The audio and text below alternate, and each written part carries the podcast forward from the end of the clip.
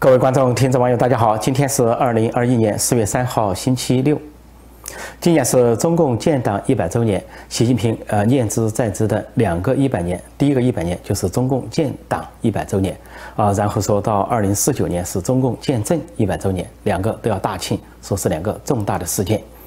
那么今年为了这个建党一百周年，习近平搞了一个动作，号召全体的党员官员要学党史，还说新党史。然后呢，还发表了什么内部的讲话？然后中共的一个机关刊物啊，《求是》杂志还刊登习近平的内部讲话全文。习近平在讲话中啊，大骂现在的中共这些官员党员，说是最热衷看什么啊党内的这些八卦丑闻，特别是高级领导人的八卦丑闻。说从境外啊购买传阅和私藏这些书刊，呃，习近平称为反动书刊，说是对领导人的这些八卦新闻津津乐道。就像对明星的八卦新闻一样，然后习近平批评这些党员官员的做法是错误思想、错误思潮，啊，叫他们要树立正确的、正确的历史观。而二月份的时候，习近平为此还开了一个党内动员会，就是学习所谓新党史、树立正确的党史观的动员会。在这个动员会上，习近平是痛骂这些党员官员，说不信正史，信野史，把中共党史庸俗化、娱乐化。啊，去相信那些八卦绯闻，说热衷于去阅读、收藏境外的非法出版物等等。实际上，中共的各级官员啊，热衷于境外的刊物，特别是港台的刊物，因为都是中文的，同文同种，那么都揭露一些啊真相，尤其是有关中共内部、中共高层、中国领导人的这些疑闻、丑闻、传闻等等。那么由来已久，从改革开放以以来就是这样。呃，甚至中国的高级领导人，连邓小平自己都托人从香港带一些啊这些国内禁止的东西，包括当时的总书记胡耀邦也是喜欢看香港的真名刊物，是在内地禁止的真名刊物。而邓小平呢，喜欢看武侠小说，尤其金庸的武侠小说。当时中国国内还是禁禁止的时候，那么邓小平就首先去托人带一套进来自己看。对这种情况，改革开放以来，中共领导人基本上都是睁一只眼闭一只眼。但是，只是到了习近平时代，才开始大抓特抓，就不准这些党员官员看境外的刊物了。而不仅如此呢，习近平自己还出了一个不大不小的丑闻，那就是在香港有一个出版社，呃，出版有关习近平私生活的书，叫做《习近平和他的女人们》或者《习近平和六个女人》。结果呢，习近平。大陆就派这个国安便衣跨境绑架书商，就铜锣湾书店事件，二零一五年结果闹得满城风雨，相当于当时就砸烂了一国一国两制，你跨境执法，结果后来就这个事就变成小事变大事，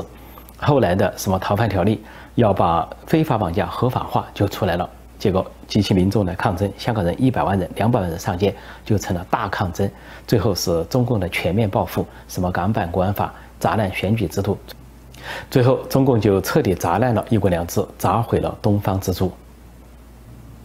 习近平在这些会议上、文章中、讲话中号召学党史的时候，还说要求这些呃党员官员要有正确的党史观，什么科学的认识，对中共党史上的重大事件、重要会议、重要人物等等，呃，都要有一个科学的认识。还说反对历史虚无主义。其实，习近平搞的恰恰是历史虚无主义，就是说。有中共自己编写的历史，你信也好，不信也好，你就得跟着官方的口径走，否则的话，你就是虚无主义，就是反党。其实呢，中共内部呢是胜者为王，败者寇，所以在权力斗争斗争中取胜，就把政敌写得一塌糊涂，一败涂地。就像毛泽东跟刘少奇的斗争，一个是党的主席，一个是国家主席。由于权力斗争中啊，刘少奇输了，呃，毛泽东赢了，结果就把。刘少奇定性为叛徒、内奸、公贼，说刘少奇整个共产主义革命生涯中都是叛徒、内奸、公贼，从一开始就是一个内奸，就根本不是同路人。甚至呢，文化大革命一开始，毛泽东还把文革前的十七年（一九四九年到一九六六年）说的是一团漆黑、一塌糊涂，说是有两个司令部啊，中央一个是无产阶级司令部，以他为首，啊，有一个。资产阶级司令部以刘少奇为首，而说过去的十七年是一条资产路、资产阶级路线的十七年，是被资产阶级司令部所控制的十七年，仿佛这个中国到了一九六六年才解放，而一九四九年不算。到了改革开放年间呢，啊，中共要写自己的党史，发现呢很多东西都被焚毁了、烧毁了、颠倒了，还不得不派人到海外去收集资料，啊，收集海外华人或者是香港、台湾所保存的一些历史，倒过来补充中共的党史。但是到了后来，靠近习近平时代，事情又变了，那变到了又开始回到毛泽东时代，又要搞这种历史虚无主义，到处的管卡压，在历史的研究领域，到处都是禁禁区。中国国内的专家学者啊，一会儿是不能研究文革，一会儿是不能研究大跃进，一会儿是不能说大饥荒啊，或者说不能说反右，啊，当然更不能说六四大屠杀，还有后来迫害法轮功等等都不能说，因为这些都是禁区，处处禁区，你无从下手，无从下笔，怎么办？那就由中共的御用学者、御用专家来说了算，最后被最高领导人所敲定、所钦定，说这就是党史，这就是正确的党史观。习近平在这个时候讲这些话，意有所指，也是针对明年二十大的权力布局。他想长期执政或者终身执政，想巩固自己的权位，生怕有人呢篡党夺权。因为他在暗示一些事情，比如说孙政才，前政治局委员、重庆市委书记，后来在十九大前突然被习近平拿下。因为孙政才有志于问鼎王位，有志于当接班人，也是前总理温家宝所培养的人才，跟胡春华一起被并列为第六代领导人，分别要接。呃，习习近平和李克强的班，但是，呃，习近平察觉之后，把孙政才抓起来，投入秦城大牢，判处无期徒刑，踏上一只脚，叫他永世不得翻身。那孙政才犯了其中一条，就是境外刊物。当时呢，重庆有一些官员跟孙政才很近，比如说一个北碚区委书记叫吴德华。因为重庆是直辖市，那么一个区的区委书记啊，就相当于一个省里面的市委书记。说这个吴德华的地位不低，跟孙政才也很接近。说孙政才有个情妇叫刘凤洲，这个吴德华就经常到香港去搞一些境外刊物进来，给这个通过刘凤洲传达给孙政才，倒过来了解中共高层的动态。因为境外有一些刊物、有些书籍啊，在讲中共内部的事情，尤其高层的事情。后来，孙政才被习近平突然抓捕之后啊，还暴露出说孙政才在家里拜龙袍，很迷信啊，说是拜龙袍就能够坐上皇位。那么，另外孙政才倒台之后，当时吴德华等官员还没有倒台，这个吴德华又紧急的从境外搞了一些啊刊物进来、书籍进来，说想了解一下中共高层习近平他们怎么是怎么看待孙政才这个案子，而境外又是怎么谈论、评论孙政才这个案子的。后来吴德华倒台了，落马了，也被抓进大牢了。那么就给他的罪名中有众多罪名，其中之一就说他购买、传阅和收藏境外的反动刊物。其实，不止吴德华这个重庆市的高官，还有其他的高官都有这个罪名。啊，贵州省委也，贵州省一个副省长叫王晓东，也有这个罪名。还有长沙市有个副市长也有个这个罪名。还有其他很多省市的官员高官都有这个罪名。那就是购买、传阅、收藏境外刊物，呃，他们所说的境外反动刊物。其实这个说明什么事情呢？说明两点：一个是中国境内的内地的书刊报道的都是假新闻、假消息，连中国的党员官员都不相信；说而相对而言，境外的这些书刊或者是书籍报道的东西啊更真实一些，说连中国的党员官员都更相信境外的这些刊物，由于尤其是港台的刊物和书籍。第二点就说明，包括习近平在内的中共领导人或者高层领导人，呃，没信心，心里很慌。他们知道，他们所炮制的党史，由他们指定的御用学者、御用专家所炮制的党史都是假的，充满了假大空。一旦被民间识破，那自己就会穿帮。而且不仅民间识破，就是党员官员识破，不相信，都会对自己的权力啊、权威带来动摇。因为这些官员。和党员一旦识破了习近平，他们这些写的东西都是假的，假大空。那轻者说呢，就可能形成反习势力；重的说呢，就可能形成政变，或者说政变集团、政变的氛围。所以现在习近平干脆就规定这些党员官员不得看境外刊物，要把他们的眼睛给合起来，不仅要让他们失聪，耳朵给捂住，而且要把眼睛给捂住。这就像毛泽东时代不准收听第一台一样，谁收听第一台是一条罪，因为毛泽东知道，谁要是收听所谓第一台，就是境外的，像台湾的，或者是当时跟苏联对立的时候，还有苏联的，还有周边国家的啊，如果还有美国之音的话，收听到这些声音，那中国人民或者中国的党员官员就有可能对毛泽东产生离心离德。不忠诚，甚至反对反抗。那么，习近平深谙这个道理，所以他干脆现在就开始重新回到文革时代，捂住所谓的盖子。今天不准这些党党员官员啊去呃购买、传阅、收藏这些境外刊物，就跟毛泽东不准收听敌台一样，或者说就跟北朝鲜金正恩控制一切一样。如果在北朝鲜所出现了境外的刊物，比如说韩国的刊物，那都是同文同种。那韩国的刊物是一个民主社会，言论自由、新闻自由啊，什么都有，包括。北韩领导人金正恩的私生活都有。那要是在北朝鲜境内发现了这些书刊，对金正恩来说，那就叫做格杀勿论。因为任何一个刊物，哪怕是一张纸、一句话、一个信息的泄露，他都认为会动摇他的权威，动摇他的皇位，动摇他的世袭政权。巴基斯坦作为中国的邻国，是中共少数几个称得上朋友的国家之一，是率先接受了中国疫苗。现在这个国家的戏演大了。啊，前几天我都说过，巴基斯坦的总理伊姆拉汗接种了中国疫苗，结果两天后就发现自己又是阳性，新型冠状病毒的阳性。他是在这个阿拉斯加会谈啊，中共的高官杨洁篪和王毅跟美国的啊布林肯和沙利文吵架的当天。这个巴基斯坦总理啊，撩起袖子接了中国疫苗，接种中国疫苗，结果那天三月十八号，就两天之后，三月二十号，他就被宣布，呃，是中招阳性，啊，武汉肺炎，呃，中国大瘟疫，中共病毒，这也倒罢了。另外一个巴基斯坦的总统。这个国家总理是实位，总统是虚位，是国家的象征元首。那么这个巴基斯坦的总统叫艾威，他呢更早接受这个中国疫苗，他在三月十五号就接种了，早几天。结果过两星期，到三月底，三月二十九号宣布他中招了，又阳性了，就是武汉肺炎、中国大瘟疫、中共病毒。所以到此为止呢，到了三月底，巴基斯坦的总统、总理双双中招，双双中套，中了中国疫苗的套。说这个国家测试中国疫苗，发现中国疫苗的有效性只有百分之十一点三，也就是说，差不多百分之八十九无效，你打了等于白打，搞不好还有负效果。而负效果，中国国内都总结了有七十三种之多，比孙悟空的七十二变还要多一种。巴基斯坦的总统总理双双中招，这也倒罢了，但是呢，居然他们还收到了呃中共国家主席习近平的这个慰问信。啊，这个慰问信给这个巴基斯坦的总统艾维发来的信中说，中国政府和中国人民始终坚定不移地跟巴基斯坦政府和人民站在一起，共同战胜疫情。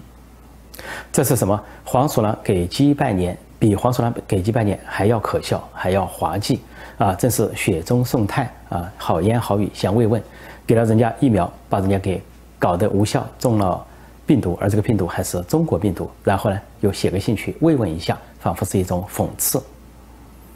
这场戏演的，不要说巴基斯坦的网民哭笑不得，就是中国网民都哭笑不得。其实中国网民都在说巴基斯坦的总统总理太傻，冤大头，活该。说你想一想，只要你想两个很简单道理就明白了。第一，呃，中国的领导人有没有打中国疫苗？你什么时候看见了习近平或者七常委或者是中国高层领导人拎起袖子打中国疫苗了？你没有看见？你傻帽，你打什么？第二很简单，世界上现在有这么多疫苗啊，美国的、英国的、德国的、印度的、中国的、俄罗斯的等等。但是，即便世界卫生组织说被中共所买通、被中共所颠覆收买，但是世界卫生组织都不批准中国的疫苗是可以流行的国际疫苗，批准的都是像美国的、英国的疫苗，而中国的疫苗是现在被世界卫生组织放在后面遥遥无期，根本就没有国际信誉。再一个，巴基斯坦这个总统总理起码有点常识，知道中国人民都不相信这个中国的国产疫苗啊，都不愿意打国产疫苗，而是被所谓党动员起来强行的打。而且中国疫苗跟美国疫苗还有一个相反的一个特色，啊，美国疫苗说先打老年人、有基础病的人，照顾弱势，呃，就证明对这个疫苗有信心。但中国呢，刚好相反，说先打这个五十九岁以下的人啊，中青年、老年人不要打，也就是说。中国那边对中国的疫苗没信心，怕六十岁以上的人或者有基础病的人打了中国的疫苗呢，反而出事，不仅是副作用，有可能呢就是病情加重或者丧失生命，所以就不让打。结果巴基斯坦的总统和总理无论说如何，任何其中一个都超过了六十岁，他们居然违反中共自己在国内呃做的规定去打中国疫苗，其后果可想而知。如果说仅仅是无效，随后又中了这个新型冠状病毒、武汉肺炎，那也倒罢了。如果说因为无效，呃，还有副作用，甚至带来更严重的后果，那么对已经年过六旬的巴基斯坦总统总理，那就这回玩大了。其实，巴基斯坦总统总理和巴基斯坦人民呢，之所以中套中招，啊，中了中国疫苗的套。啊，还有一个地缘政治和民族因素，因为巴基斯坦跟印度是宿敌啊，互相呢是仇敌。那么敌人的敌人就是朋友，又以中共跟印度为敌。那么这个巴基斯坦在这个方面找到了共同点，那就说跟中国呢同仇敌忾对付印度。这是少数几个跟中共站在一起对付印度的国家，恐怕只有这一个。结果呢，印度的疫苗现在普及全世界啊，发放量远远超过中国的疫苗。而中国的疫苗被很多国家所拒绝，甚至第三世界都拒绝。那印度疫苗是在